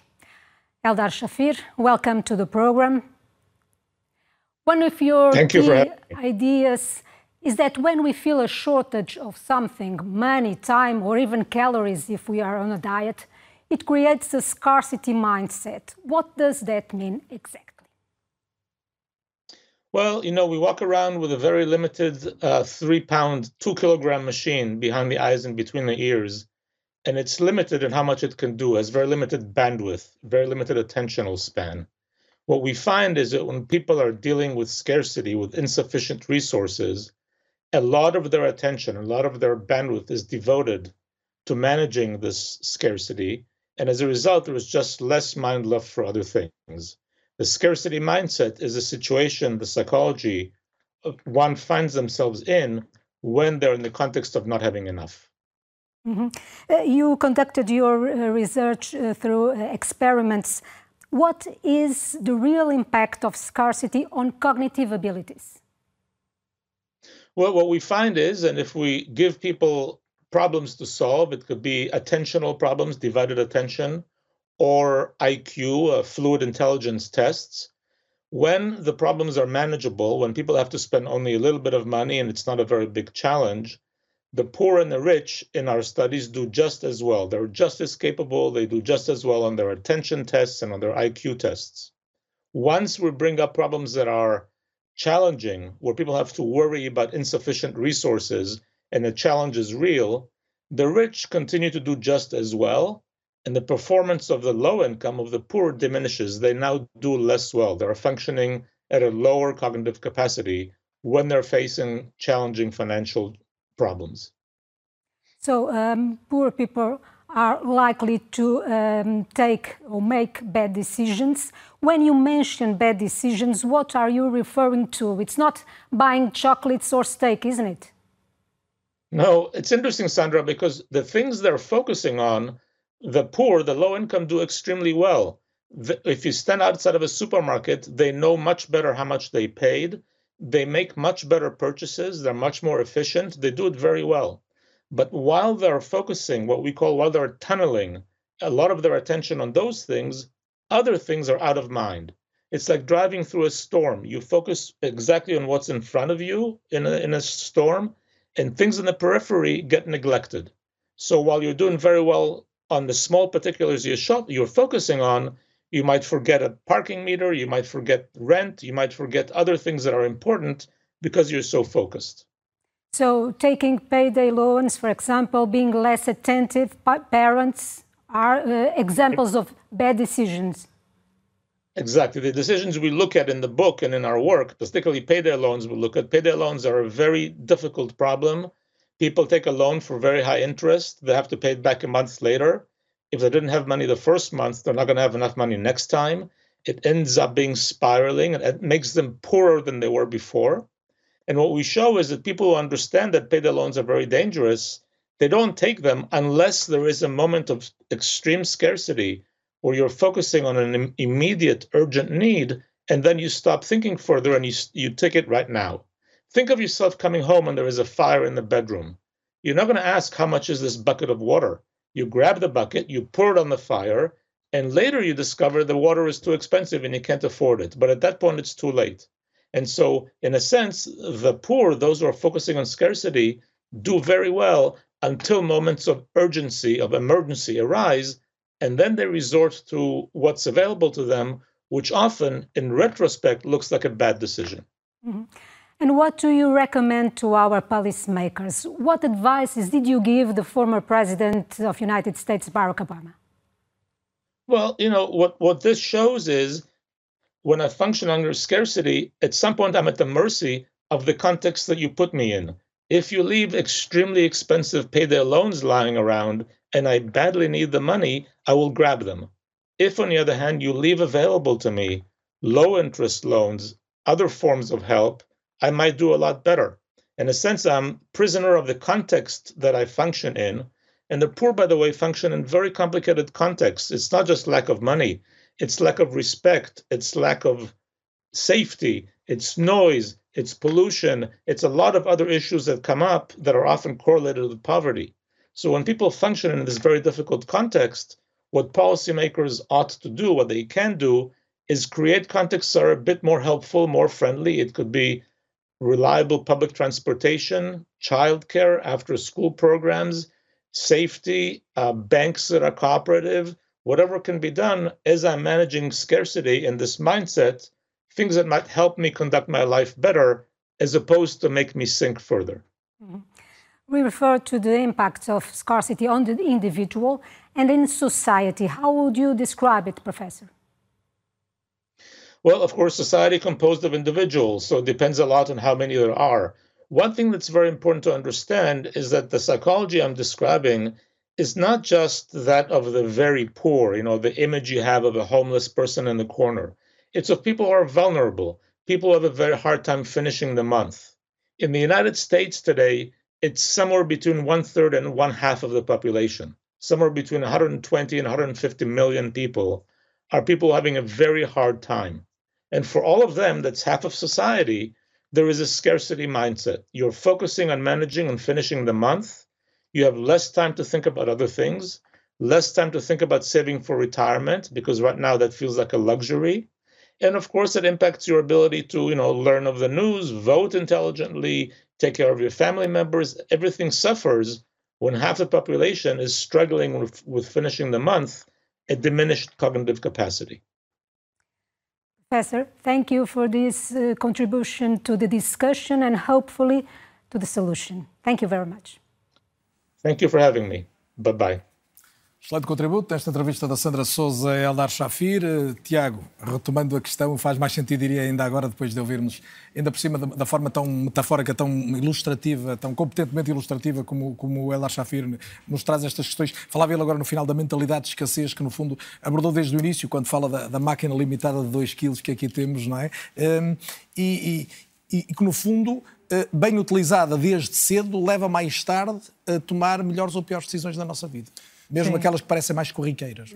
Com certeza, e, e, e a fazê-lo junto também das outras, das outras pessoas. Se nós olharmos para, para uma mãe, eu uh, uh, a semana passada participei no, no num, num, evento onde mostraram um, um da, da, EPN uh, eh, Portugal, onde mostraram um documentário uh, onde uma mãe dava o seu testemunho uh, da forma como só dormia ao fim de semana porque entendia que ao fim de semana não havia despejo e durante a semana tinha medo de ser despejada com os seus três filhos. Eh, e, portanto, se nós pensarmos neste exemplo concreto eh, e nesta ideia de escassez associada a isto, depois estava associada a outro tipo de dimensões, eh, a forma como esta mãe está impedida de mobilizar aquilo que são as suas competências parentais para disponibilizar aquilo que de melhor tem às, às suas filhas, naquele caso eram, eram, eram filhas. E nós sabemos que, do ponto de vista comportamental, além da capacidade e da motivação, e esta mãe claramente tinha a capacidade e a motivação, ao, a componente da oportunidade. É o contexto nos dar a oportunidade de nós termos esse tal, esse tal comportamento. E, portanto, isso é absolutamente um, importante. Se juntarmos a isso toda a desvantagem que as crianças e jovens já têm e que nós já fomos retratando, mas associarmos também os efeitos do stress associado a este tipo de situações, de alguma ansiedade que existe muitas vezes, de algum insucesso escolar que muitas vezes surge, mas também de alguma estigmatização. Nós ainda não falamos aqui muito de estigma ao longo do programa e eu creio que é um ponto também importante. E até de própria autoestigmatização, porque o estigma leva muitas vezes à própria autoestigmatização. Isto faz com que. Haja... Exemplos em, em que surge o estigma? Eh, os exemplos, por, por, exemplo, relativamente aos apoios sociais. Uh, Carlos, dou um exemplo muito rápido. Eu, quando uh, estudei no, no, ensino superior, ainda havia uma. A legislação em Portugal ainda fazia com que uh, eu pudesse perder a minha bolsa de estudo se os meus pais tivessem uma dívida fiscal ou à Segurança Social.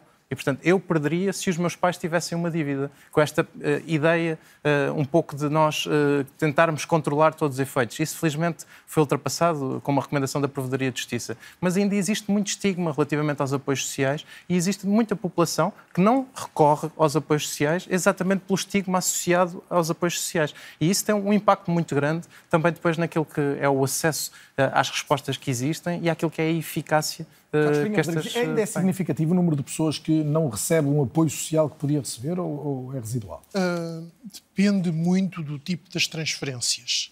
Ou seja, por exemplo, uh, eu penso que o estigma associado ao subsídio de desemprego é praticamente nulo. Certo. Mas, porque as pessoas acham que aquilo é um direito que decorre de terem trabalhado. E tem razão. Em relação a outros tipos de prestações sociais muito associadas ao combate à pobreza, elas são muito vulneráveis uh, à, à, envolvente social, nomeadamente quando uh, existe na sociedade uma forma menos correta de olhar para o significado dessas prestações. Quando, o, RSI é o exemplo, o RSI mais, é o exemplo típico. Quando se diz que o RSI uh, ah, é exclusivamente destinado a uma etnia ou quando se diz que o RSI é destinado às pessoas que não querem trabalhar, nós claramente estamos a criar uma envolvente que leva a que as pessoas tenham receio de serem associadas, no fundo, a uma visão mais negativa do seu posicionamento na sociedade.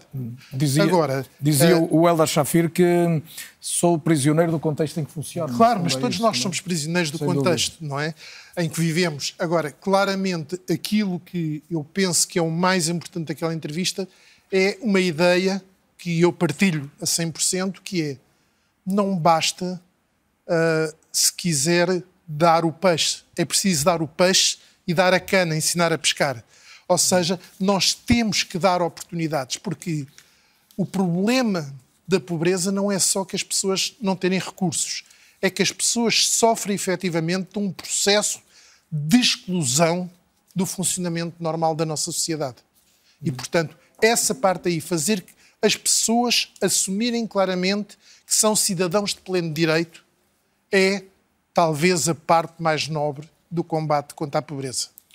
Miguel Herdade, há aqui uma outra ideia que eu, que eu retive desta, desta entrevista a Eldar Shafir, que é a ideia de se criar contextos eh, mais familiares, mais confortáveis. Ora, a experiência do, do Miguel tem, tem, passado por isso, eu creio que algumas das várias experiências que nos podia trazer, há uma que eu conheço particularmente, que tem a ver com a. Um, o facto de ter estado a acompanhar o trabalho da Academia do Johnson aqui na, na zona da, da, Grande Lisboa, na Cova da Moura, na Amadora, uh, que é um admirável trabalho de promoção do, do desporto e da integração de jovens e crianças, mas seguramente também aquilo que, que conhece uh, no trabalho que faz na e que eu já referi aqui também da Orquestra Sem Fronteiras, uh, estes são exemplos dos tais contextos mais familiares que, que, ajudam claramente o que se pode fazer em casa e na escola? Uh, bom, são, são, contextos bastante diferentes, porque de facto uh, dizem respeito ao local onde nós nascemos e onde a nossa família reside, não é? E nesses dois casos, o que tem em comum são dois sítios onde a maioria das famílias tem rendimentos mais baixos, não é? Nós sabemos que, que, que enfim, que no, no, caso da Academia do Johnson, que opera na Cova da Moura e noutros bairros da Amadora, de facto há, há uma grande margem de, população que tem rendimentos baixos, um, há uma margem da população que é estigmatizada, e isso está bem documentado. Um, nós sabemos que, enfim, nós em Portugal, por exemplo, não, não recolhemos dados em relação a origem, é, à etnia das pessoas, não, não, não, é possível fazer essa recolha por, por razões, enfim, que, que injustificáveis, na minha opinião, mas não se faz. Mas conseguimos, por exemplo, saber onde é que as pessoas nascem. Nós sabemos que os alunos no sistema de ensino português que nascem nos PALOPs têm um, notas muito piores na escola do que, do que os seus outros colegas nascidos noutros países, por exemplo, países de leste, o que, não, o que não é bem justificável, até porque falariam português como primeira língua. E a verdade é que só 80%, eh, ou melhor, na verdade, 80% dos, dos alunos que nascidos em PALOP no sistema de ensino português eh, chumbam a matemática no nono ano, que é uma porcentagem inaceitável. Uh, e, portanto, é um falhanço coletivo global que nós temos. E, portanto, é um, é um bom exemplo também de, de, desse estigma e, está bem documentado uh, também que há um, uma forma de segregar esses alunos entre as turmas e há um estudo interessante da EPIS e da Universidade Nova de Lisboa que documenta isso muito bem, uh, do professor Catalão Nunes e outros, outros antigos colegas. Um, mas, de facto, essa ideia de que o sítio específico onde nós nascemos tem essas condicionantes, seja do rendimento, seja das famílias, um, é, é, brutal, não é? E, e, e, de facto, como, como eu, eu, por acaso tive a oportunidade de, daqui a tempos a ler um paper do, de, do Shafir, e, e, de facto o impacto que a pobreza tem, que a privação material tem, um, pode ser uh, equivalente a 12, uh, 13 pontos de, de, de quociente de inteligência. E, e, na verdade, a condição de pobreza, segundo o, um artigo que ele publicou na revista Science, uh, é equivalente a, a nós fazermos uma direta. O impacto que isso tem no nosso cérebro, talvez o Tiago possa explicar melhor, mas é equivalente a ter uma direta. E, portanto, é mais uma daquelas barreiras, mais uma, uma das desvantagens que eu falava há pouco. E a verdade é que nós sabemos que há imensas crianças em situação de pobreza em Portugal. É preciso lembrar que em Portugal há 25 mil crianças que sentem fome e que os pais não têm dinheiro para comer, para, para comprar comida suficiente. É um número enorme de crianças, ok? E, e portanto, nós não podemos pedir a uma, uma criança que, que aprenda se ela tem o estômago vazio. Isso não, isso não existe e, e, e, e, há 72 mil crianças que não têm, cujas famílias não têm dinheiro suficiente uh, para, para, comprar alimentos e fazer refeições completas saudáveis. E, portanto, esse impacto da pobreza é, é de facto um desígnio que eu espero que... dos territórios, consiga. por usar no plural, que é o que faz sentido, é, é decisiva também para se falar aqui desta desigualdade entre os alunos ricos e pobres, para usar, neste caso, uma expressão mais, mais direta. Mariana Esteves, economista, investigadora. Mariana, um, como pano de fundo a muito do que temos falado aqui eh, está o, o, Estado Social e a necessidade do país continuar a ter um Estado Social forte. Um, temos o Estado Social que precisamos, e estamos aqui a entrar na reta final, era um tema que eu ainda gostava de ouvir a vossa opinião. O Estado Social, uh, lá está, como já falamos no início. Uh, o debate é... ideológico é entre a necessidade de reforço do Estado Social e a necessidade, porventura, de um Estado Social mais eficaz, mas menos pesado. Exato. Ou seja, quando, quando olhamos para, para apenas rendimentos de mercado, temos esta taxa de pobreza que conhecemos, dos 18,4%, uh, quando olhamos uh, para outras transferências sociais, excluindo as pensões, sentamos aqui a falar de pensões, é uma taxa ligeiramente mais elevada, 20 e tal por cento, e então quando tiramos completamente uh, o sistema de pensões, então são os tais... Mais 40. Os 43%. mas também é importante dizer que, que todas estas transferências fazem parte de, de, da existência de um, de um, Estado social, que não, que, ou seja, de uma sociedade que não depende apenas do funcionamento do mercado por si só. Uh, há aqui um intermediário, que é o, que é o Estado Social, que permite uh, haver uma redistribuição de rendimentos uh, e uma tentar que cada, que cada família tenha uma vida o mais digna possível. E esse é, tem, tem sido a conversa que temos tido aqui, é esse o objetivo dos próximos 10 anos e tem sido, tem sido os objetivos traçados pela, pela União Europeia de combate à pobreza nos últimos anos. Um, só acrescentar relativamente ao, ao, que se tem dito aqui, que os setores mais afetados pela pandemia são efetivamente os setores com, com menores salários. Para dar exemplos, o setor do retalho, o setor do alojamento local, uhum. da hotelaria, da restauração, setores com salários mais baixos relativamente à mediana nacional, mas também setores onde, onde temos mais mulheres a trabalhar, onde temos mais uh, estrangeiros e, e imigrantes, um, ehm, e onde temos também tra trabalho mais, mais temporário, portanto, mais, uh, com relações laborais mais, mais precárias.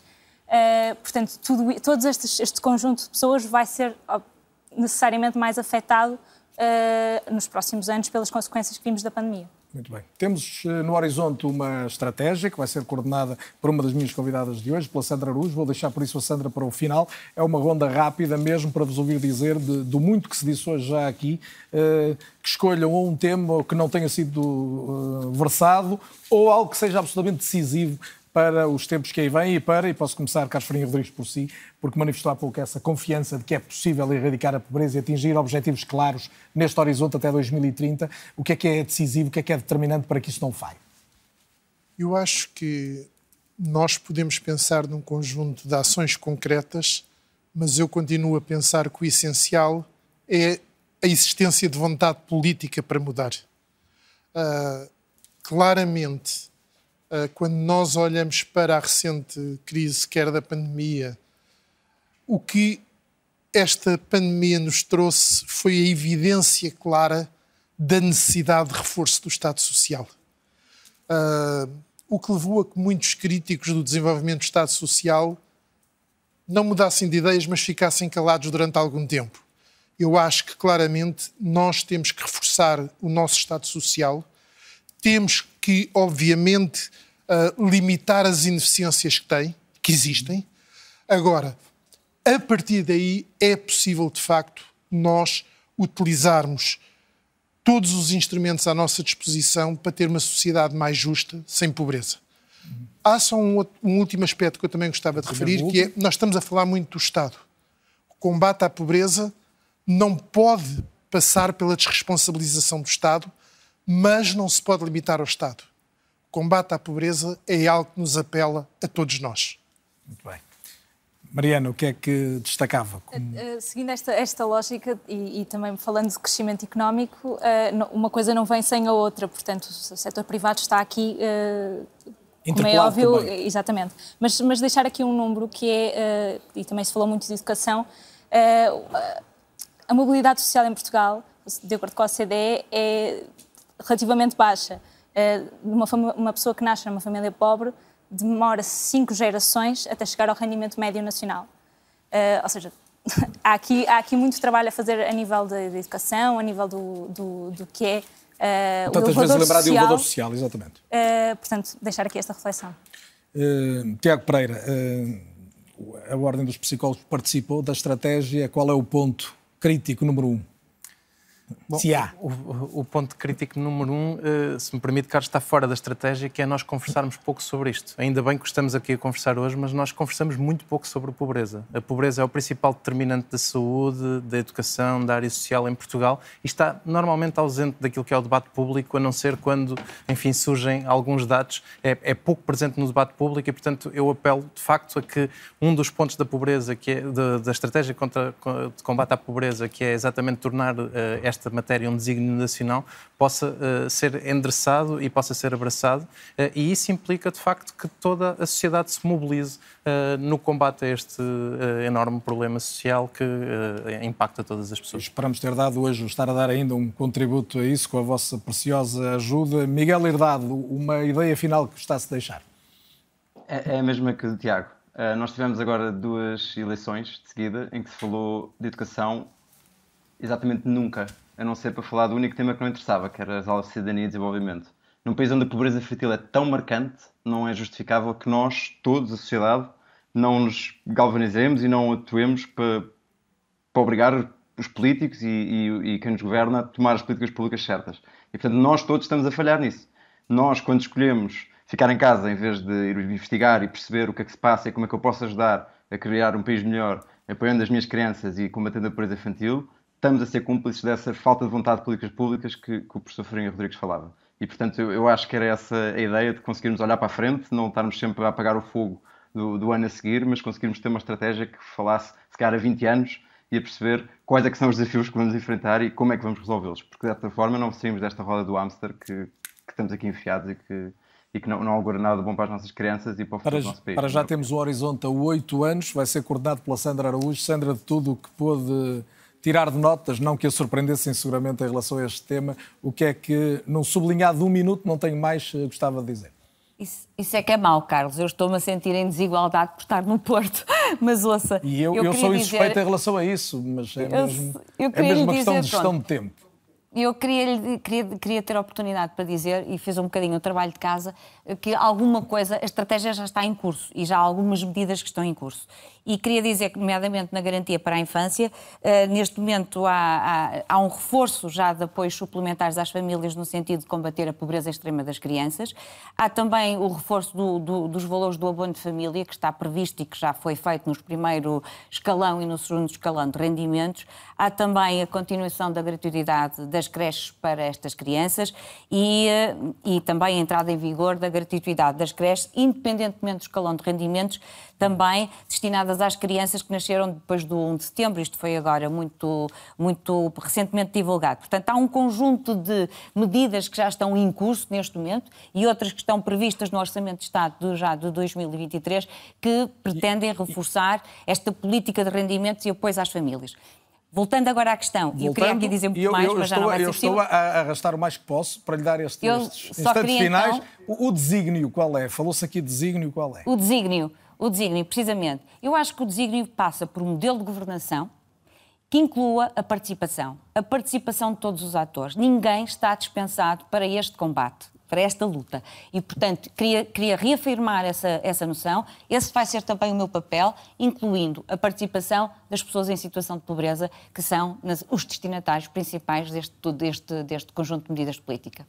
Foi um tema que encheu hoje e encheu, creio que é um verbo que se pode aplicar com propriedade este é ou não é. Ficaram aqui reflexões uh, muito uh, circunstanciadas, profundas, desta realidade, como dizia Carlos Farinha Rodrigues no início do debate, nos deve envergonhar a todos o facto de haver ainda tantos pobres num país como Portugal. Há uma estratégia para os próximos anos, foi aqui abordada também. Quero só deixar esta nota final. Não vamos ter programa nas próximas duas semanas, tem a ver com razões de programação da RTP. Estaremos de volta no dia 15, seguramente com mais um um tema que nos interpela a todos. Agradeço muito aos meus convidados desta noite. Mais uma vez, muito obrigado por terem estado no grande debate da televisão pública portuguesa. Despeço-me então de até daqui a três semanas em termos do É ou Não É, que tem sempre disponível com destaques no Instagram e no Twitter. Também disponível em podcast e ainda sempre no RTP Play. Boa noite, até breve. Muito obrigado.